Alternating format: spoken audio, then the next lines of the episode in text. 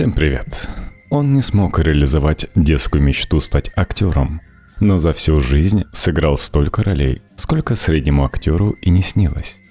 Уэлл притворялся владельцем казино, главой банка, продавал бездомных собак и эликсир от ленточных червей. Мне нужны были приключения.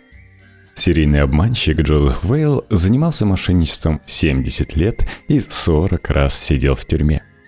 Текст Федора Караюшкина для vc.ru Наш герой родился в 1875 году в семье с немецкими и французскими корнями в Чикаго. Его родители владели бакалейной лавкой и, по словам самого Джозефа, были людьми с безупречной репутацией. После школы он помогал им, но часто отлынивал от работы и убегал на скачки, чтобы сделать ставки. Уэлл сразу понял, что тяжелая работа ему не подходит. Я видел, как мои родители упорно борются за существование. Мама вставала в 5 утра, чтобы открыть магазин. Я понял, что такая жизнь не для меня, писал Уэйл в автобиографии. Он хотел быть актером или журналистом, но в 17 лет бросил школу и стал коллектором. Как вы понимаете, зарплата коллектора была небольшой – Поэтому его коллеги, а также кассиры и бухгалтеры фирмы присваивали корпоративные деньги и фальсифицировали записи, чтобы скрыть это. Вэлл же зарабатывал тем, что шантажировал их, просил плату за свое молчание. В одной из поездок в конце 1890-х Джозеф повстречал дока Мэри Уэзера, который предложил продавать вместе с ним эликсир от ленточных червей и других паразитов – на самом деле в микстуре были смешаны дождевая вода, ароматизатор, алкоголь и каскара – лекарственное растение, которое использовали в качестве слабительного. Док был готов платить в три раза больше зарплаты Уэлла, и он согласился. Мэри Уэзер на площадях и рынках привлекал внимание толпы, чтобы рассказать ей про настойку, которая якобы выводит паразитов из организма – Рядом с ним всегда находился заводила, Джозеф. Притворяясь обычным прохожим, он утверждал, что эта микстура излечила его. Помимо эликсира, док Мэривезер предоставлял особый курс лечения тем, кто хотел быстро избавиться от ленточных червей. В съемном номере отеля клиента поили микстурой с солью и оставляли в темной комнате – когда она якобы действовала, ему показывали ведро с мутной водой и спиралеобразной картофельной кожурой на дне, червем. Жертвы платили по 10 баксов за процедуру. По сути, за то, чтобы попить воду с солью и поглазеть на картофельную кожуру в ведре. Уэлл проработал с доктором год и ушел, чтобы стать камевояжером. Он ездил по Чикаго и другим городам и селам в штате Иллинойс – предлагая фермерам и их женам подписку на несуществующий журнал. Вместе с ними он продавал как бы серебряные ложки и золотые же часы. По некоторым сведениям, Уэлл получил прозвище «желтый парень» из-за любви к шелковым галстукам этого цвета. Однако сам мошенник в автобиографии утверждал, что никогда не носил подобных вещей – Согласно некоторым источникам, оно досталось ему в 1903 году в работе с аферистом по фамилии Хоган. Один из журналистов заметил, что вдвоем они похожи на героев популярного тогда комикса «Хоган и желтый парнишка». В 1897 году он женился на Анне Ховард. У пары была дочь. Жена знала, чем занимается Джозеф, и часто говорила, что ему нужно стать настоящим бизнесменом. В начале 1900-х Уэлл соскучился по жене, закончил работу камевояжером и вернулся в Чикаго. Сначала он хотел стать проповедником, но изучив религиозные книги, как-то передумал. Джозеф сказал супруге, что откроет свой бизнес, а на деле занялся мошенничеством на скачках – его жертвами становились состоятельные люди, которые мало знали о лошадях и их реальных возможностях. Аферист заводил светский разговор, а затем просил денег в долг или предлагал сделку. Он утверждал, что игры договорные, и у него есть инсайдерская информация о том, какая лошадь придет первой. Ну, знаете про такую схему. За небольшую плату он рассказывал итог скачек. Сам Джозеф не делал ставки, поскольку еще в молодости понял, что на этом не заработаешь. Чтобы не вызывать подозрения, Уэлл купил лошадей, двух чистокровных скакунов, которых назвал Никотин и Мятежник. Знаете шутку про Никотин, да? Они были старыми и нетренированными и не могли выиграть состязания. Джозеф убеждал людей дать денег на их тренировку и заверял собеседников, что именно его лошади самые быстрые. По словам биографа Уэлла Уильяма Бреннана, мошенник очень хорошо разбирался в человеческой психологии. После разговора с ним жертвы подписывали бумаги, не читая дополнительных условий. Когда обманутые люди приходили к Уэйлу, он показывал им соглашение – в нем мелким шрифтом указывалось, что деньги нельзя вернуть, пока лошадь не выиграет скачки, а это было практически невозможно. Лошади Джозефа всегда приходили в конце. Одна такая сделка могла принести ему около 6700 баксов. В 1903 году мошенник анонимно разместил объявление в Шикаго Трибьюн о том, что некий джентльмен строго на конфиденциальных условиях может сообщить результаты забегов за несколько минут до закрытия ставок. Газету увидел известный в Чикаго любитель скачек и владелец театра по фамилии МакАлистер. Он встретился с Уэйлом, тот рассказал ему, что на телеграфной станции работает его родственница – который узнает результаты до их официального объявления. Аферист арендовал помещение под фальшивый пункт приема ставок и нанял актеров.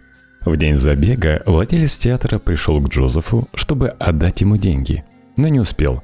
Клиенты устроили драку у кассы, время приема ставок закончилось.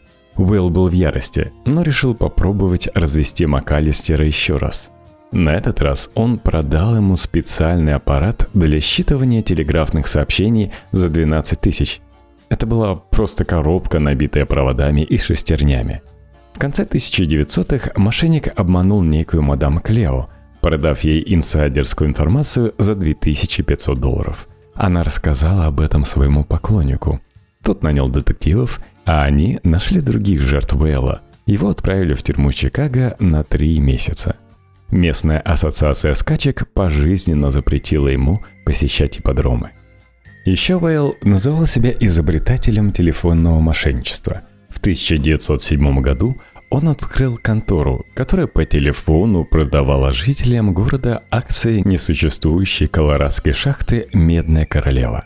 В подтверждение публиковались десятки фальшивых статей о том, как много можно заработать на этих шахтах. В скором времени компания стала получать так много писем, что пришлось остановить их прием. По словам афериста, почтальоны не могли носить такие тяжести. Клиенты приходили тысячами, говорил Уэйл. В 1910-х Джозеф открыл фирму по продаже недвижимости Elysium Development Company. Она предлагала клиентам бесплатные земли в Мичигане, а в брошюрах описывала, что построит там райское место для отдыха с гольф-клубами, теннисными кортами и бассейнами. Листовки не распространяли массово. Уэлл устраивал обеды. Выяснял, достаточно ли богатые люди и показывал им брошюру эксклюзивного закрытого клуба, земли которого намеревался подарить из-за большой симпатии. Нужно только оплатить работу юриста и комиссию за операцию. На деле на этом участке находилось болото, но жертвы не могли пожаловаться на мошенника – Договора с ним не существовало. Таким образом, он за два месяца заработал 8 тысяч долларов. Люди на 99% животные, но 1% человеческой сущности приносит больше всего проблем. Если они поймут, что ничего нельзя получить бесплатно, прекратятся все преступления, и мы заживем в гармонии. Но в этом я сильно сомневаюсь. По словам Уэйла, его чаще всего спасало человеческое самолюбие. В большинство его ловушек попадались люди, которые хотели заработать нечестным образом и не пошли бы в полицию ни при каких обстоятельствах. Иные же просто боялись показаться глупцами из-за того, что их так легко обманули. Вместо оплаты за ужин он оставлял владельцам ресторанов фальшивые кольца. Один из рестораторов на него заявил. За дело взялся детектив Фредерик Бакминстер. Он быстро выследил мошенника и задержал после очередной аферы.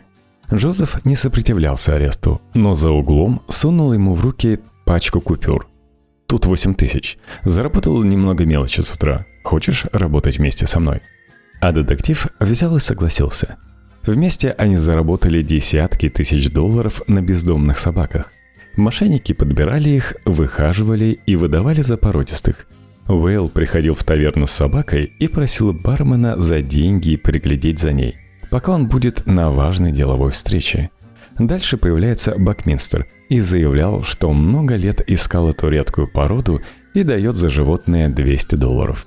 Бармен просил Бакминстера подойти через несколько часов – Вэлл возвращался и рассказывал, что его рабочая сделка провалилась, и теперь он на грани банкротства.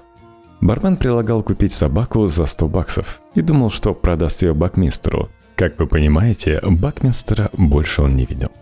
Кроме бездомных собак, Бакминстер и Уэлл занимались продажей несуществующих земель и акций фиктивных компаний. В 1917 году, во время Первой мировой войны, промышленникам из Германии было трудно вести дела с американскими бизнесменами, и партнеры-аферисты выдавали себя за их посредников. Так, они продали бизнесмену из Индианы акции несуществующей немецкой сталелитейной компании за 100 тысяч – подписали фейковый контракт на 50 тысяч долларов с местным банкиром на строительство фабрики при участии инженеров из Германии. Но банкир распознал обман и сдал мошенников полиции. Они отсидели по 18 месяцев в тюрьме города Джулиет. В 1926 году Уэлла еще раз посадили, но уже на 6 лет. Его обвинили в ограблении на 75 тысяч долларов, хотя сам он утверждал, что никогда не участвовал в грабежах и других связанных с насилием преступлениях. Многие аферы Уэйла и его напарника были тщательно спланированы, пишет автор книги «The Best New True Crime Stories» Митсис Сарета. Они встречались со своими жертвами, втирались ему доверие и готовили почву. У Джозефа было много псевдонимов. Доктор Анри Руэль, Джон Бауэр, сэр Джон Раскин Веллингтон и граф Иван Аварнов. Любимой их целью были банкиры и бизнесмены – которым они предлагали якобы недооцененные прибыльные шахты. Так Бакминстер рассказал некоему бизнесмену о директоре отделения Национального торгового банка в Чикаго, который хотел продать свои богатые нефтью земли за 500 тысяч долларов, почти 4 раза ниже рыночной цены. На самом деле, мошенники узнали, что настоящий банк переезжает из своего офиса – на следующий день на его месте возник фальшивый банк с директором Джозефом Уэйлом. Он нанял десятки актеров и мелких жуликов, готовых на один день стать клерками и охранниками. Бизнесмен был не из Чикаго. Он не читал местных газет и не мог знать о переезде банка, и поэтому ничего не заподозрил. Уэйл хотел вымотать жертву, чтобы та потеряла любую бдительность. Важный гость, несмотря на серьезные намерения, просидел в очереди на прием к директору банка целый час.